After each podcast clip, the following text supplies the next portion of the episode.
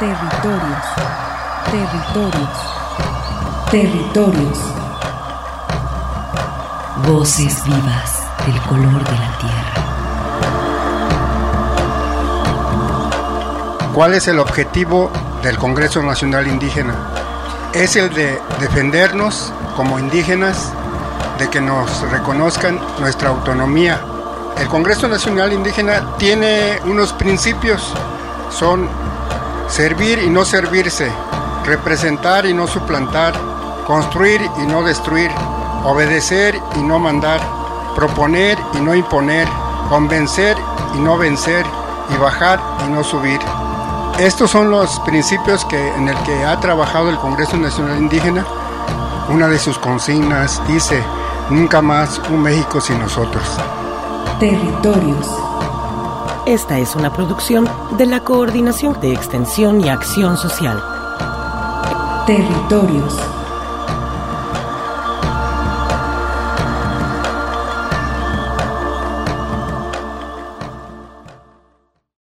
Ujeka hueyau.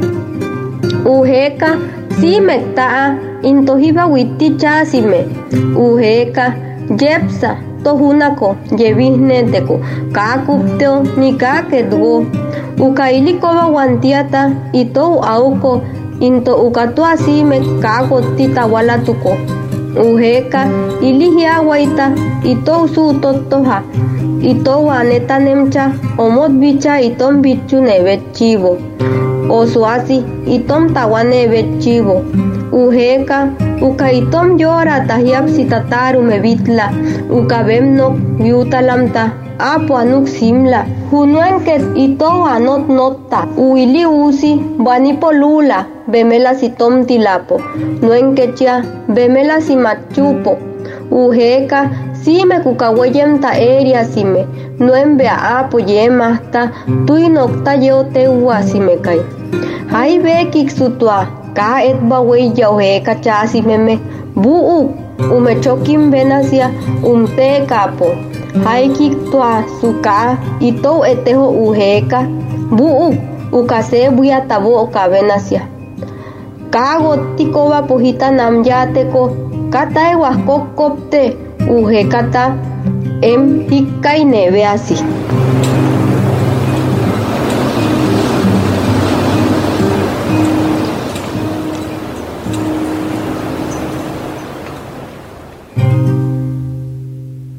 Lo que lleva el viento.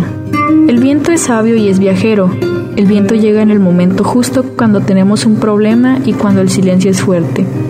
El viento deja el murmullo pidiéndonos voltear a otro lado o mantener la calma.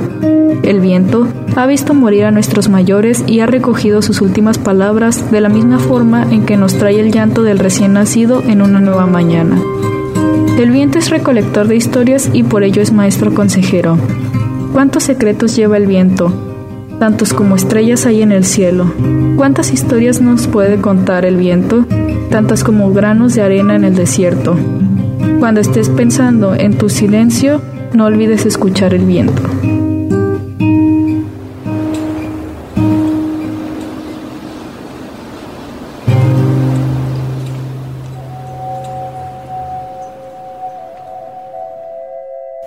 Esto que acabamos de escuchar es Lo que lleva el viento, de Sehuatómteme, Escuela Autónoma para la Formación Artística del Pueblo Yaqui en Bicam, Sonora, para reflexionar en cómo el viento nos acompaña a lo largo de nuestra vida.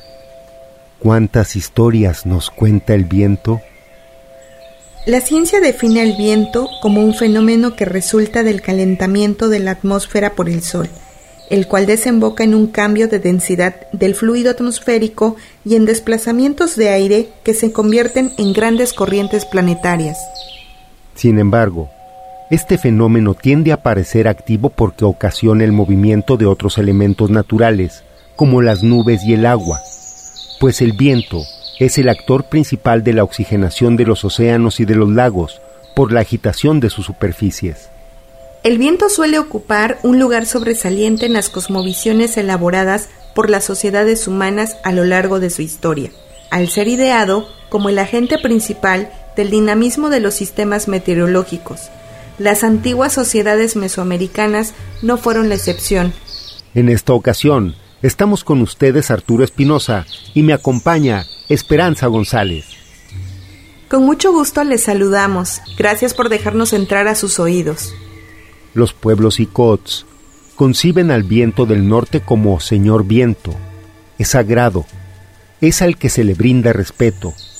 Ayuda al papalote que sirve para llevar la red de pesca al Golfo de Tehuantepec. Cuando el viento del norte sopla muy fuerte, hay que tener cuidado con el horno de comiscal o braseros, porque pueden brincar las brasitas e incendiar la habitación de palma o carrizo. Cuando vemos nubarrones por el lado sur y Mum viento del sur, es señal de lluvia. La lluvia trae abundancia para el mar y la tierra, a pescadores y campesinos. El viento del sur con exceso de fuerza trae tormentas y ciclones. La fuerza de Mum es mucho más fuerte que Teat Inyuk, señor viento. A ambos se les respeta. Por otro lado, el viento del sur, la señora viento, viene del Golfo de Tehuantepec, es la que refresca y también ayuda de manera moderada la pesca.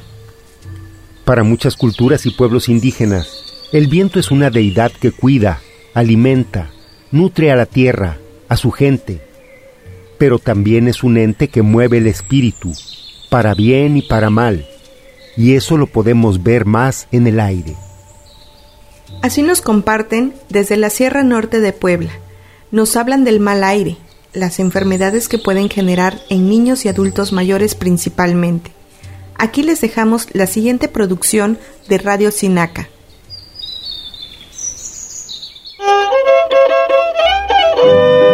El saber de mi pueblo. Juan. Into tata Juan Quistoa. Nuestros abuelos dicen. Teimomosta techtequipachua toca Juan techtapovia into tata Juan y tech into masewal xolalme. Tikaki itechinta lamiquilis, intamachilis te intechnextilia, que niuti machpiasque campatinemi, Juan que niutios tocasque itechinemilis. Lo que existe en nuestra cotidianidad creencias y saberes de los abuelos de nuestro pueblo Macehual. Lo que escucharemos en este andar nos mostrará nuestro contexto y nos enseñará a prevenirnos para transitar en esta vida.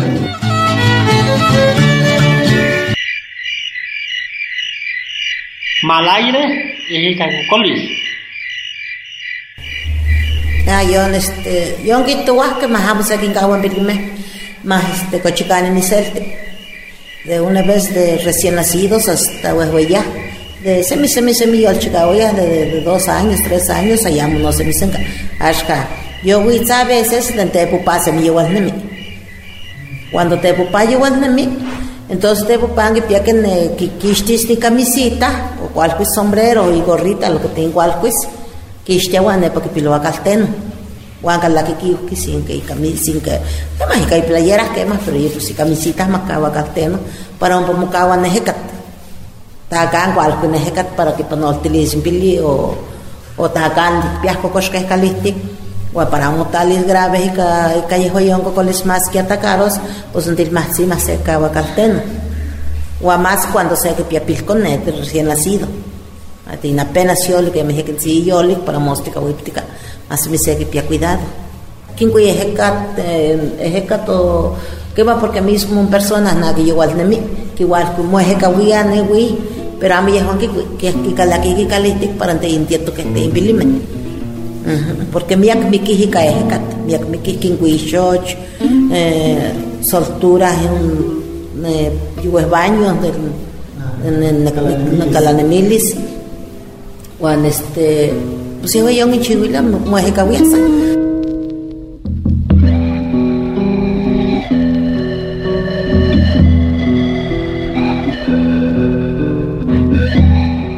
No se debe dejar dormir solos a los niños hasta que ya estén fuertes. De dos o tres años todavía no son tan fuertes. Ahora, les puede hacer mucho daño si su papá anda de noche, pero si el papá anda de noche, debe quitarse su camisa o si trae sombrero debe quitárselos y dejarlos colgados afuera, para que afuera de la casa se quede el mal aire.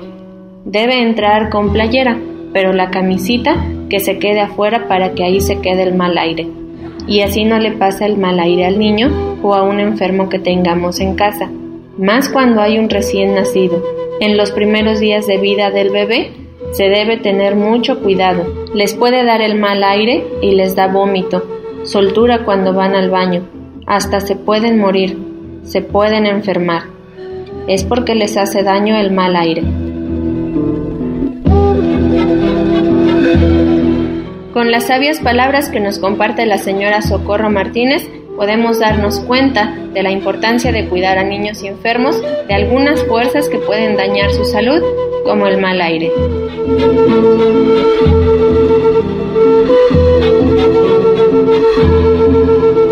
Agradecemos a la señora Socorro Martínez.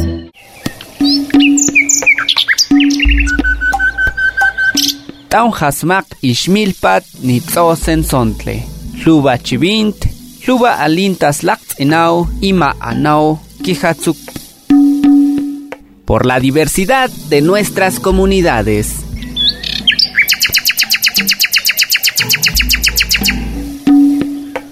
A continuación, escuchemos la especulación del viento, una aportación de comuneros y comuneras de San Pedro Comitancillo, donde les quisieron imponer una fábrica de aspas para las empresas eólicas en la región ismeña. Especulación del viento. Hace muchos años, entre los años 200 después de Cristo al 900 después de Cristo, el gran aliento del mundo corría por esta brecha de cerros. Era el dios Pitao, aliento alma vital. Cuando los zapotecos extendieron parte de su cultura sobre la región del istmo de Tehuantepec, se enfrentaron a condiciones extremas de microclima sobre estas tierras. Adaptarse al viento fue parte del conocimiento que desarrollaron. Con los años, la relación del viento para los zapotecos se ha ido transformando. Por ejemplo, Un niño y el viento en San Pedro Comitancillo. Entre los años 1946-1948 eran los primeros días de enero y aquello era una fiesta.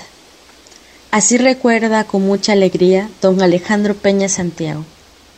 Primero porque ya había un poco de recursos por la venta de la jonjolí. En los meses de octubre a diciembre la gente ya había cosechado y sacudido. En enero había dinero, los niños estrenaban prendas nuevas, pero principalmente por el gran vuelo de los papalotes que recorrían los pueblos. Eran elaborados de papel estraza, carrizo, hilos de hamaca hechos con ixtle, hilos finos que tomaban de las hamacas rotas. Los padres ayudaban a sus hijos. Para pegarlo utilizaban el fruto blanquecino, viscoso, el árbol del gulavere. Algunos días, en que el viento arreciaba, las familias se refugiaban dentro de su casita de barro. Bebían café y alguna pieza de pan. Esos días los pañuelos y rebozos salvaban los largos y negros cabellos de las mujeres y niñas. Tantito se descuidaban, seguro el viento las despeinaba. Aparece en octubre los vientos de viento mayor. Esos son los días para esperar a nuestros muertos, pues se desplazan entre las hojas y el fuerte norte. Para un niño en la actualidad, el viento representa dinero.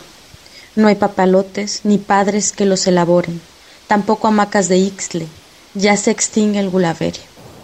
Hoy el viento sopla fuerte, pero don Alejandro dice que ya no es como antes. Ya los dioses no hablan con nosotros, tampoco escuchamos los mensajes. Nuestros pueblos han dividido su visión del mundo, todo por dinero. El viento no pide nada, hoy se asesinan hermanos en su nombre. Viento poderoso, mensajero, lenguaje de presagios, tu fuerza da vida a los campos, limpie los montes, llueva fertilidad, la lluvia a otros pueblos. Hoy hay especulación del viento. En entrevista para Canto de Sensontles pudimos dialogar con Carlos Manso, miembro de la Asamblea de Comuneros de Unión Hidalgo y coordinador general del Centro Universitario Comunal de Unión Hidalgo de la Universidad Autónoma Comunal de Oaxaca, Huaco, En primer lugar, nos dio a conocer lo que significa el viento para los pueblos del istmo de Tehuantepec. Desde tiempos inmemoriales, las comunidades del istmo han convivido con el viento como uno de los recursos que lo viven día con día. Eh, ¿Les representa algo en específico a sus comunidades el viento? Claro, claro que sí, es un elemento muy presente en la vida cotidiana de los Binizá del istmo de Tehuantepec y de los Binizá en, en general. Binizá es, sería en nuestra lengua el Diyazá, la forma de nombrar a nuestro pueblo que es tradicionalmente conocido en el término náhuatl como zapoteco.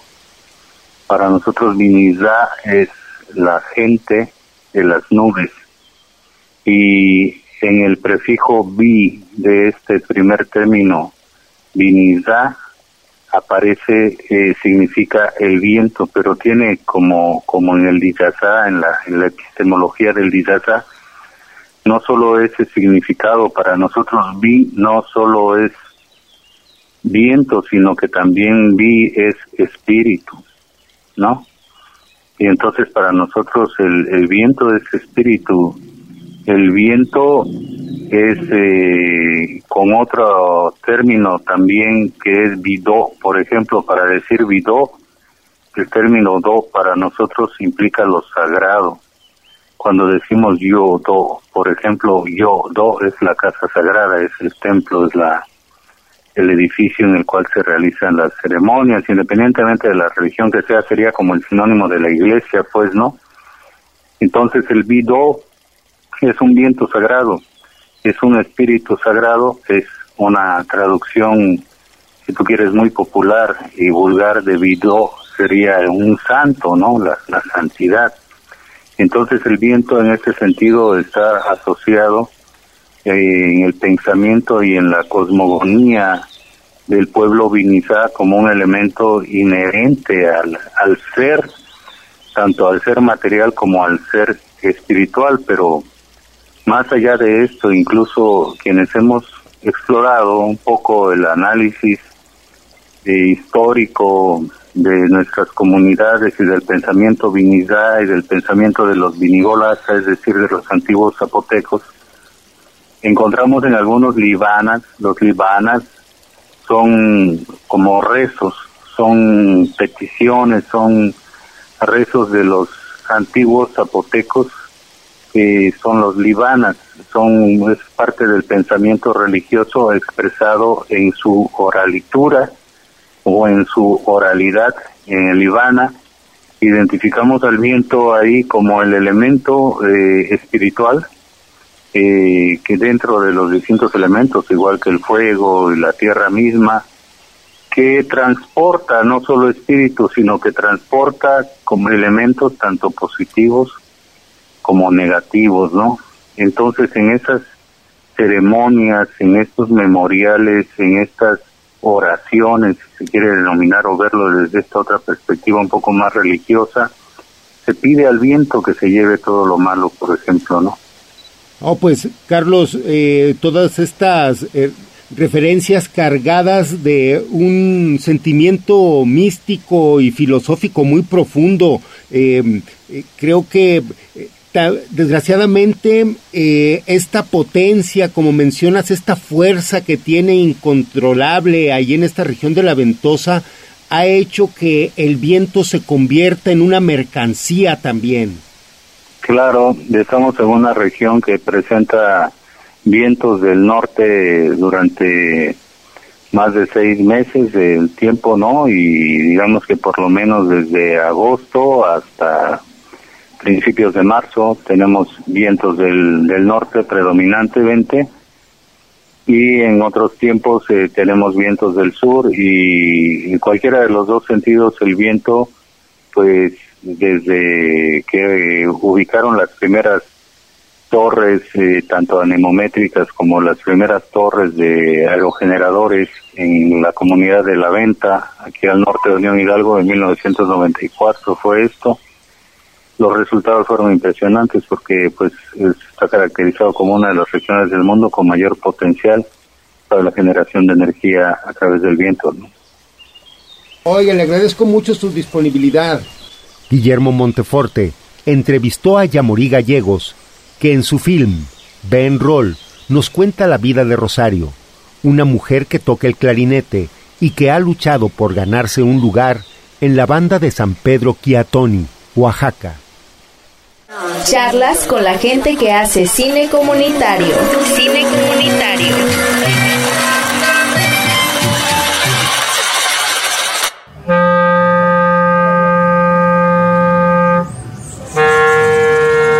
Nadraklas hakmare moninakrias Tomás en Japlerkish rakapto rakro barchiniana. Bienvenidas y bienvenidos a otro programa de Cines en Sontles. Ahora estoy con Yamorit Gallegos Macario. En 2016 realizó un corto que se llama Ben Roll. Lo realizó y lo produjo. Es un corto que trata sobre una joven que se llama Rosario, que vive en un pueblo zapoteco aquí de Oaxaca, que es San Pedro Quiatoni, y le interesa mucho tocar la música, tocar especialmente el clarinete. Hola Yamorit, ¿cómo estás? Hola, ¿qué tal Guillermo? Muy bien, muchas gracias. Esta película de Ben Roll a mí me ha gustado muchísimo y me gusta porque tiene que ver con una joven, una mujer, que trata de definir su vida de manera muy distinta a como suelen definirse las vidas de las mujeres en las comunidades, ¿no? ¿Cómo fue que encontraron ustedes a Rosario? Yo conocí a Rosario porque ella es alumna de un instituto que se llama Instituto Intercultural Calmecac. Entonces es una banda filarmónica de San Juan del Río. En ese momento estaba el instituto. Entonces conocí a Chayo y me empecé a llevar como muy bien con ella. Entonces resulta que el instituto antes estaba en San Pedro Quiatoni. Sin embargo, hubo por ahí diferencias con la banda municipal. Llegó a tal grado que terminaron como corriendo al maestro. Una de las razones por las cuales la corrían era porque pues las mujeres no tenían que estar perdiendo su tiempo en la banda, ¿no? Sino que ellas estaban dedicadas como a la casa o a la escuela o incluso a la siembra en ese momento en, en Kiatoni de marihuana. Entonces, este, el papá de Chayo fue quien la, uno de los principales impulsores para que la niña fuera a estudiar música. Ahí fue que me interesó la historia y la propuse al equipo para ver si podíamos hacer un corto documental. para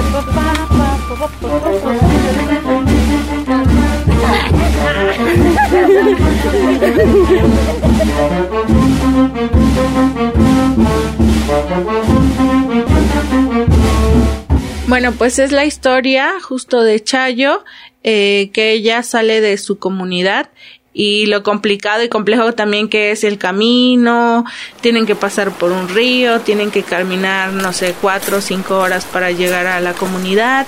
Y ella nos expresa como mujer, como joven, como indígena, que la música había sido para ella una salida para no estar en su casa, ¿no? este, dedicándose a lo que generalmente se dedican las mujeres allá, sino más bien salir de su comunidad, estudiar música y pues prepararse en ese sentido. Entonces yo creo que eso es lo que más nos deja, que la música también en las comunidades pues llega a ser como una alternativa, ¿no? Para salir pues de de también de ciertas violencias, ¿no? De ciertas, este, pues cuestiones que tienen que pasar las mujeres para poder sobresalir de su comunidad y no quedarse específicamente con un rol, ¿no? Como el que lo ven en los pueblos y un poco pues de ese machismo y demás. Ahora platícanos esta aventura de realizar esto en 100 horas. ¿Cómo, cómo estuvo eso? Sí, pues el proyecto como empieza en de un concurso que se hizo a nivel nacional que se llama Reto Docs MX y la idea es producir un cortometraje documental eh, durante 100 horas acerca del tema que ellos habían expuesto. En ese caso había sido identidad. Eh, nosotros éramos tres personas en el equipo. Pablo que hizo fotografía, Selene que nos apoyó con sonido y pues en mi caso que yo estaba haciendo entre sonido, producción, realización y pues el contacto y todo eso.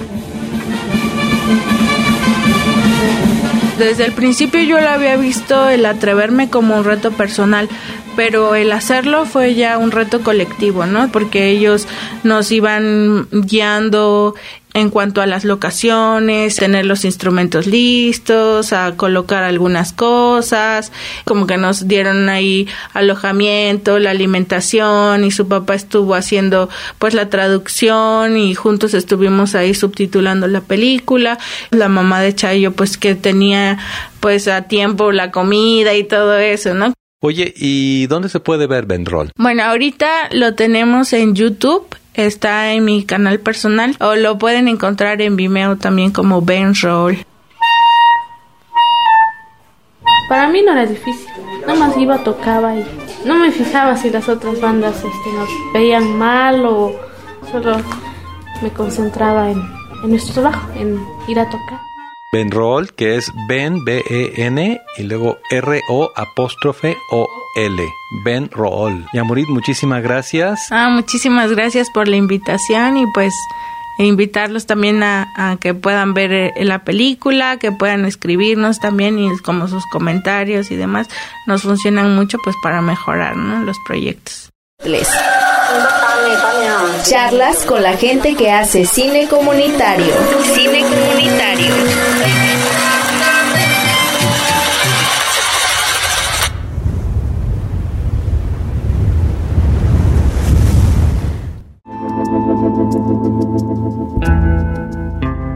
Descarga la emisión más reciente a través de los programas semanales en www.podcastudg.com.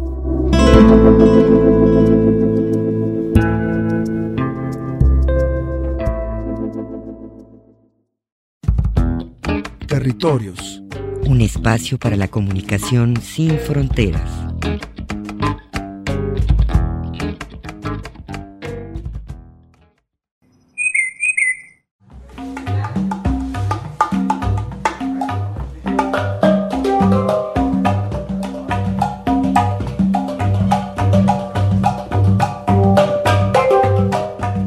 En México existe una deuda para reconsiderar los aportes de las culturas africanas que se integraron al conformarse la nación mexicana. Muy recientemente se han promovido algunas iniciativas sobre la llamada tercera raíz, para reconocer y revalorar las influencias de la población afrodescendiente en nuestro país.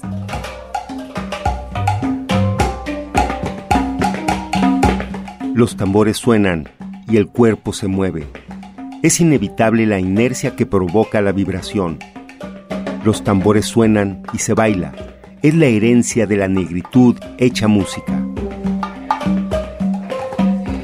La historia, desde la visión eurocéntrica, ha ocultado las manifestaciones del pueblo africano, realizadas a través de la música y la danza, que se han fusionado en la cultura nacional.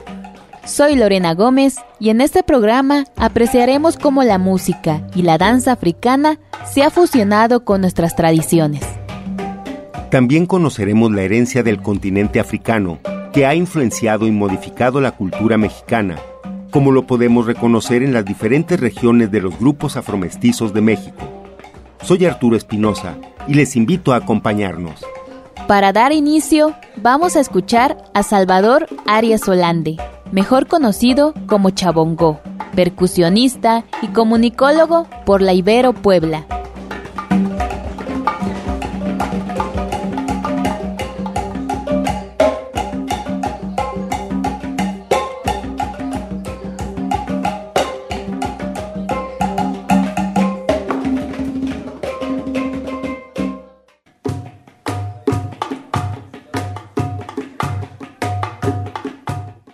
Salvador Arias Solalde, mejor conocido como Chavo o Chabongo, así me conoce la banda. Yo soy comunicólogo por la Ibero Puebla, hice una tesis que se llama Percusiones Africanas del Oeste en Occidente, Comunicación e Interculturalidad, donde propongo hacer unos talleres y del marco histórico me hago una referencia este, amplia sobre Guinea y el Imperio Mandinga y de ahí me voy bajando hacia grupos de México más representativos como Banteluk, Guarabari, etc. Y en Puebla participé con Danco Foli, seguramente a lo mejor lo han escuchado. Danco Foli fue un grupo, o es un grupo más bien, de los primeros que hubo en Puebla de percusión africana del oeste, Guinea y Mali. A la fecha siguen ya con otra formación. Yo me dedico a la música, ¿no? A tocar djembe, bongo, conga, todos esos instrumentos de percusión.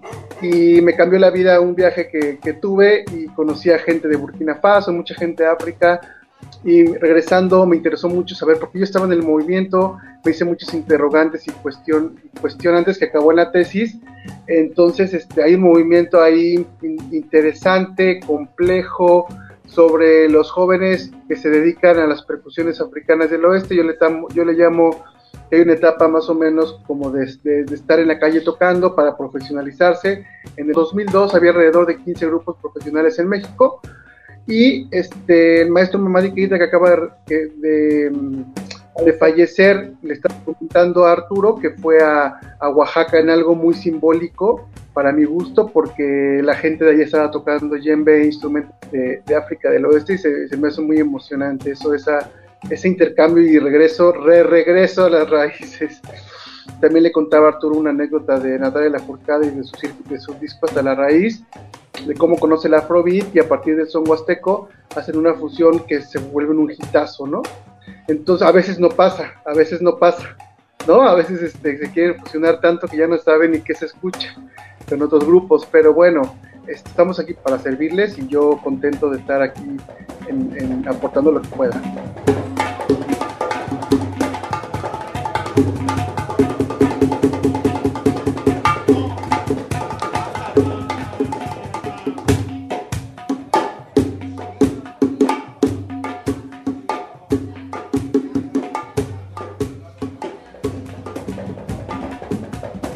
Los tambores suenan e invocan a los ancestros que lucharon por su libertad. Los tambores suenan hasta la tierra de donde un día migraron para coexistir y alimentar la cultura.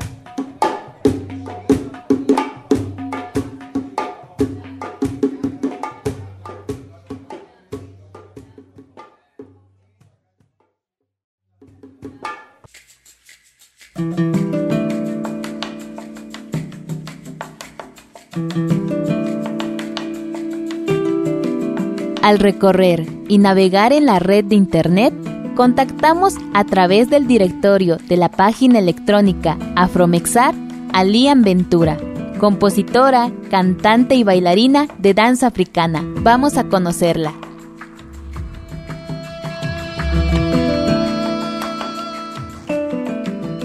Sí, pues bueno, yo creo que yo comencé a hacerlo de manera muy intuitiva. O sea, bueno, les cuento que yo estudié Derecho hasta el nivel maestría y durante todo ese tiempo estuve muy centrada en, las autonomías indígenas. Entonces era como una inquietud para ser, ser de Coahuila, era muy raro yo en mi facultad y luego cuando me vine para Michoacán, pues ya encontré gente más afín.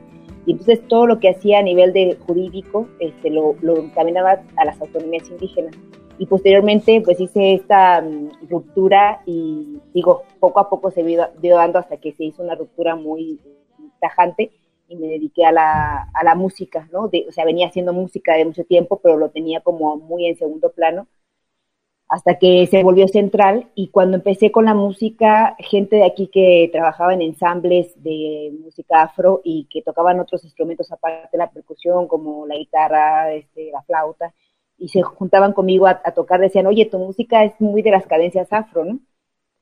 Yo lo asumía, pues decía, pues todos estábamos como cruzados por esa línea finalmente, o sea, la música que escuchamos latinoamericana tiene muchas cadencias, ¿no? Entonces, eh, afro, pues, o con esta influencia. Y podría decir que gran música del mundo está así, cruzada, ¿no? Y entonces, cuando más bien ya me centré en la música, me fui dando cuenta de manera paulatina hasta llegar al disco Semillas Negras, pues que había en mí, eh, aparte, pues que estaba escuchando a Mamadi Keita, que estaba escuchando a Roque Traoré, a, a, Fatumata de Aguara, o sea, estaba escuchando música eh, este, de manera constante que, eh, que necesitaba, ¿no? Como, como que me nutriera. Y, y este disco de Semillas Negras finalmente fue también una especie de búsqueda este, tanto de mi sonido, de lo que ya me surgía de manera intuitiva. Y este y aparte como no sé, o sea, hay canciones como Yaco y Unamani que salen como con fonéticas afro que, que, que de manera más como natural o inconsciente se va vinculando a lo que yo misma voy aprendiendo entre los cantos africanos, porque bueno, hago, danza africana también, este, y estuvimos trabajando aquí con un ensamble de música y percusión africana que se llama Folicanuya. Este, y bueno, la danza que también ha estado ahí constante desde hace ya como siete años, pues también me ha formado a la música, o sea, es como si todo se fuera cruzando y al mismo tiempo me hizo, me hizo darme cuenta de cosas que yo no me daba cuenta, como que en Musquis hubiera estas comunidades de mascobos que, que de repente no vienen en los libros de historia, que nadie te cuenta, que nadie te dice, de las comunidades afromexicanas. Y a partir como de la música fui que fui reconociendo también, bueno, soy mitad norteña y mitad veracruzana, que si la abuela era afrodescendiente, que si, o sea, la música me hacía como voltear a ver lo que desde una perspectiva, sea, no sé, como, no sé, incluso decía yo, el derecho estaba muy en otra línea que era necesaria también, porque finalmente, pues Veracruz, mi papá es también de origen aguat, pero bueno, eh, finalmente en estas fusiones y en estas, este, estos encuentros, este, me ha hecho más consciente como de esa raíz, ¿no? Y me ha hecho más consciente de México como tal y gracias a la música he podido ir a Coajinicuilapa y he podido ir a, festivales en Guerrero que me permiten ver otro lado de México que yo no, yo no alcanzaba a ver desde, desde, desde otro, de otro lugar, ¿no? Entonces, pues bueno, para mí la música es como un camino de descubrimiento sí algo que yo puedo aportar, pero también algo que me permite a mí descubrirme, ¿no? Y descubrir el, el México en el que estoy, pues.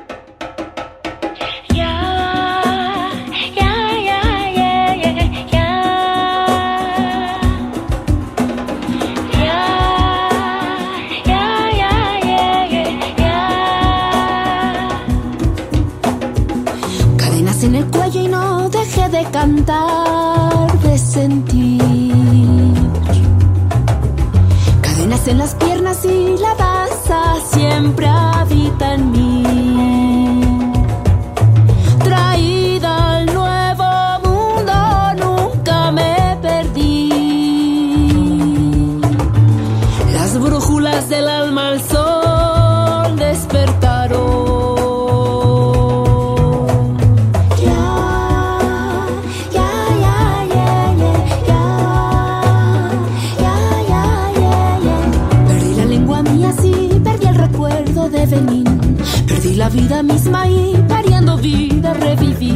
La negra no termina aquí, no termina aquí.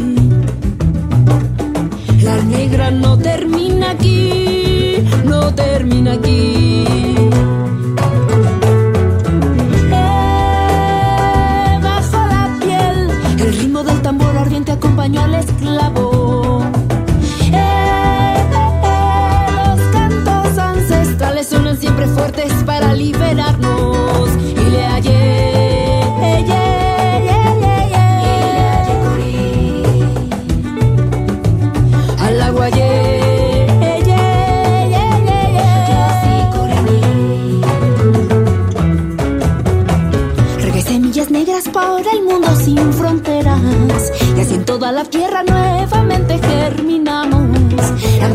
Africana suena y hay aquí. Las almas milenarias ya despertaron. Con cantos y quimeras alivié el dolor que recibí. La luna regresaron hacia el rostro iluminado. La lucha no termina aquí, no termina aquí.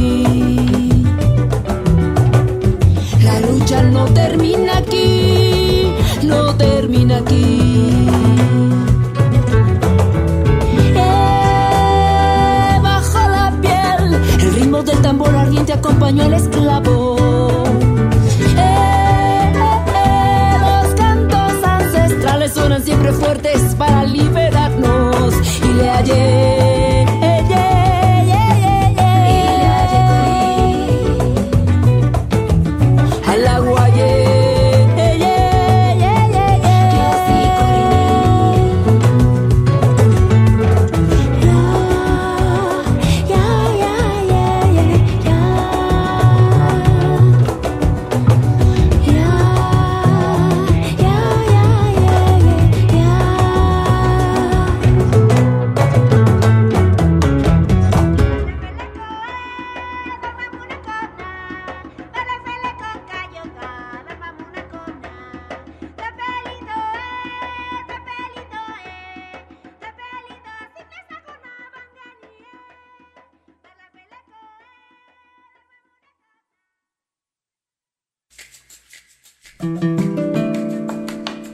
Que escuchamos es el material de Lian Ventura, titulado África Adentro, del álbum Semillas Negras, que puedes encontrar en YouTube, de esta cantante coahuilense, radicada en Morelia, Michoacán.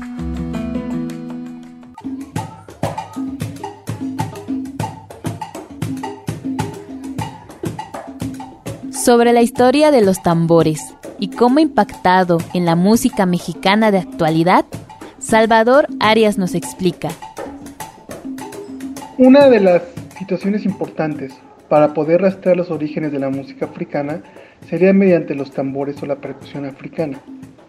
El tambor yembe o el tambor curativo data de antes del siglo XIII cuando el imperio de Mali se estableció o fue establecido en países que ahora ocupan gran parte de África Occidental como Mali, Guinea, Burkina Faso, Costa de Marfil, Sierra Leona, Liberia, Gambia y Senegal.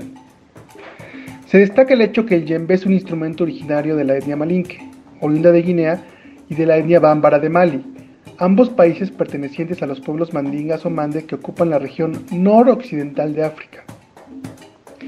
Este instrumento es tocado durante las festividades populares para distintas ocasiones. Se tocan diferentes ritmos que corresponden a una danza particular y no a la inversa. Este instrumento musical, el djembe, en forma de grial o copa, para algunos una entidad viviente y también para otros un instrumento que cuenta su historia en términos abstractos que pueden significar diferentes cosas a diferentes personas de la etnia malinque, se esculpe generalmente en una sola pieza de madera de árbol cubierta por una piel de cabra de chivo, previamente rasurada y tensada con cuerdas de nylon. Aunque antiguamente se les ponían tripas del mismo animal, afinándose este mediante el calor de una fogata. El tambor secular de la etnia mandingue o malinque puede llegar a producir una resonancia en espacio abierto muy alto, inclusive llegarse a escuchar a una longitud de más de 4 kilómetros. Existen varios mitos acerca de su surgimiento. Eric Chary, en su libro A Guide for the Djembe, relata una conocida historia sobre chimpancés y cazadores en el contexto de la mitología africana. El djembe tradicional no es producido en estratosféricas cantidades, a diferencia de los no tradicionales, que en la mayoría de los casos están fabricados de distinto material, tienen un alto costo pero sobre todo baja calidad. También aumenta su valor simbólico y económico si este fue utilizado por un gran, maestro. También se cree que las pieles de los chivos en África son ideales por su resistencia y poca grasa, que es directamente proporcional a un tensado mucho mejor y por consecuencia a un mejor sonido.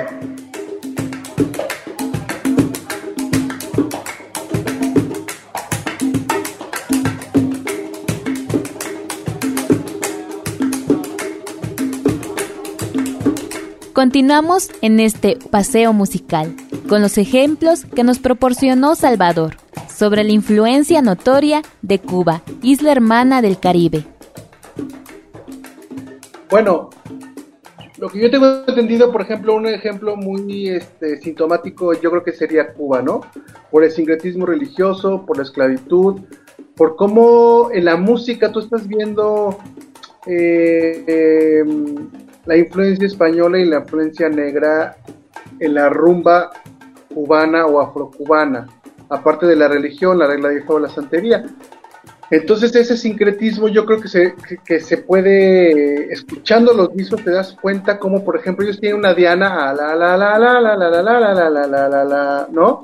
Y viene, viene de, de, la influencia española y de los moros, o sea que es una, rastrear todo eso es, es una cuestión complicada pero bueno, seguramente hay material, aunque creo que en México no hay tanta, tanta, tanta investigación. En Colombia, a lo mejor en otros lugares, o no conozco, pero yo creo que Cuba es un ejemplo increíble como los tambores y las voces, como por ejemplo grupos como Yoruba Andabo, que viene a México en, estos, en estos días, míticos muñequitos de matanza, que al principio tú puedes escucharlos y a lo mejor como que no agarrar la onda, qué, qué golpe va, si va la clave, va entre, va de clave de rumba, o, o, qué tipo de clave va, en fin, de las clavadeces. Yo conozco un grupo en Jalapa que se llama Rumba y Le que, que hace eso, que son buenísimos.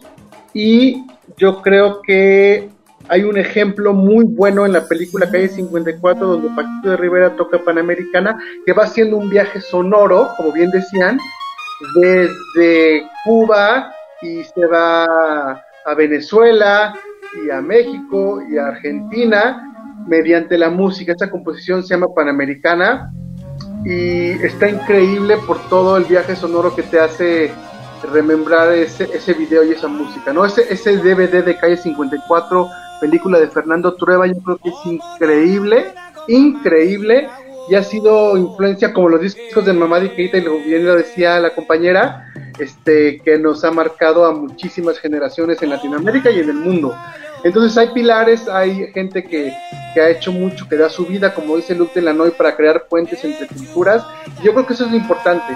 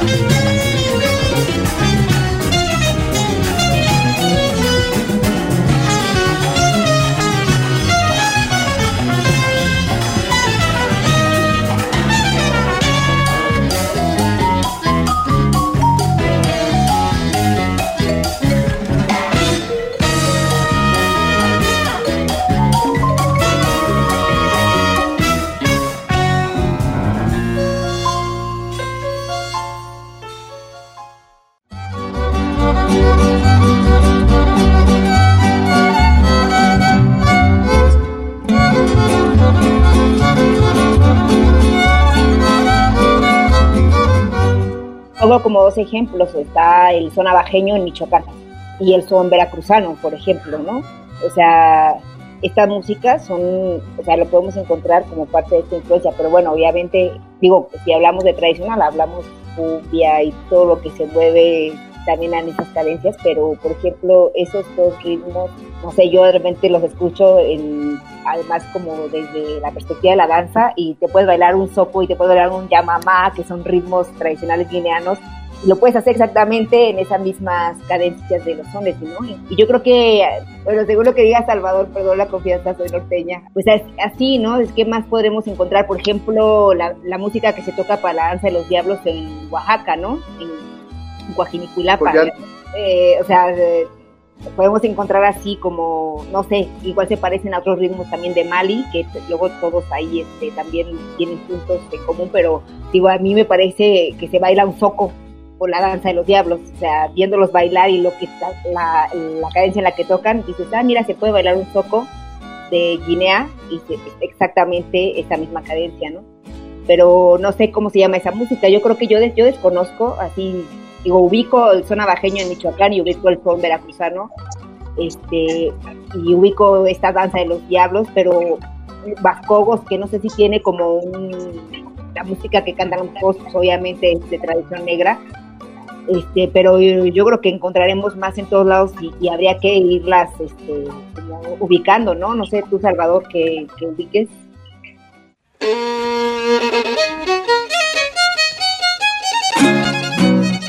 se puede hacer una especie de mapa representativo de los lugares, lo de Belice yo desconozco, pero un mapa representativo así, a partir de ahí, donde se ha dado la influencia Veracruz, ¿no? O sea, Veracruz, porque tiene que ir Veracruz, porque tiene que ir Veracruz, la gente, la forma de andar, lo que come, en fin.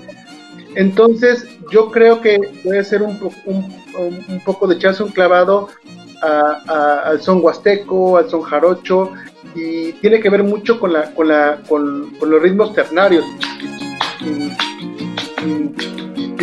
De repente cuando yo tengo con orquestas versátiles, meto bembé, me encanta, o con la del esqueleto, y les gusta el rock en cuarto cuarto, y suena, y suena, chiqueta aquí, entonces se mueve, entonces dice, ay güey, este güey que está haciendo, ¿no? Pues a mí me gusta meter eso, y a la gente le encanta, y pues padre, ¿no?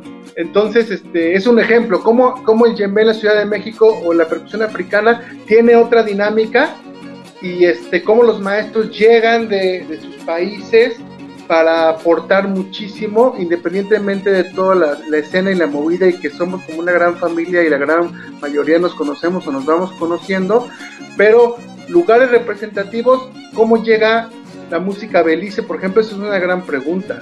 Esa es una gran pregunta. ¿Cómo llega la música? ¿Bajo qué condiciones y por qué se da de esa forma en diferentes lugares y en otros lados no?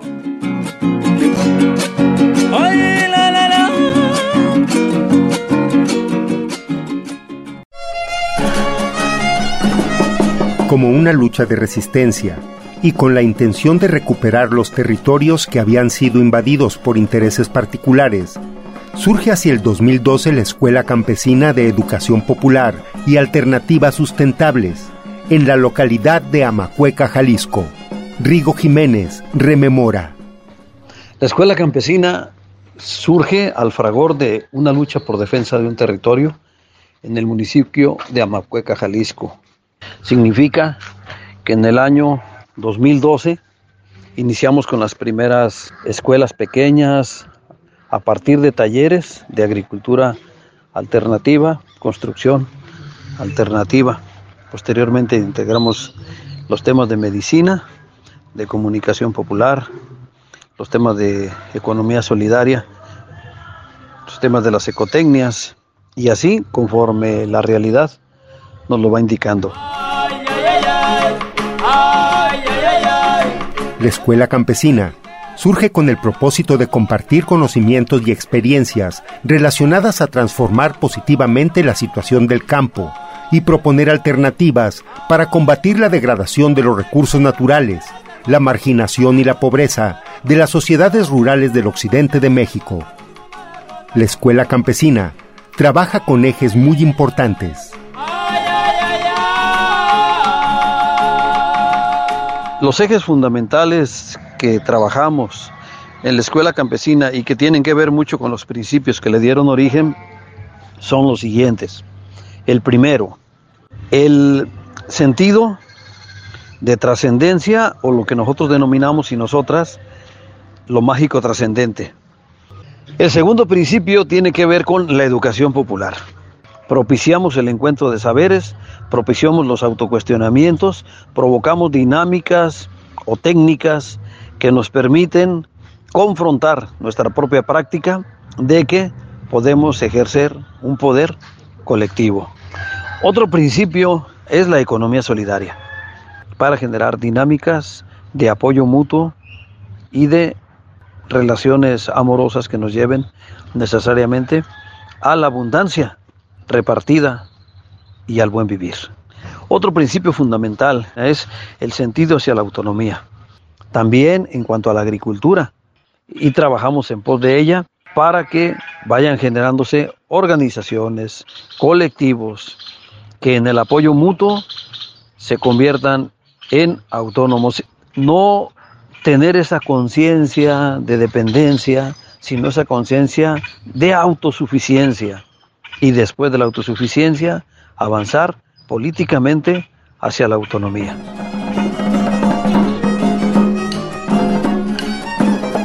Para concluir, Rigo Jiménez nos invita a participar en el décimo aniversario de la Escuela Campesina, que se llevará a cabo del 7 al 13 de agosto en la localidad de Tzinzún, en Acuitzio del Canje, en Michoacán. Amigos y amigas, Hemos llegado al décimo aniversario de la Escuela Campesina de Educación Popular y Alternativas Sustentables.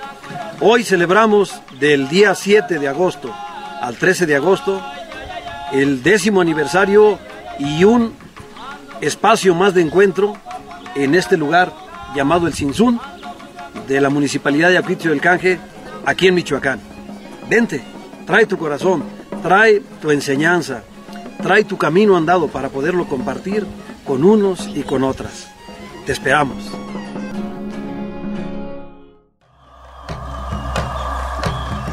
Territorios, territorios, territorios. Voces vivas del color de la tierra.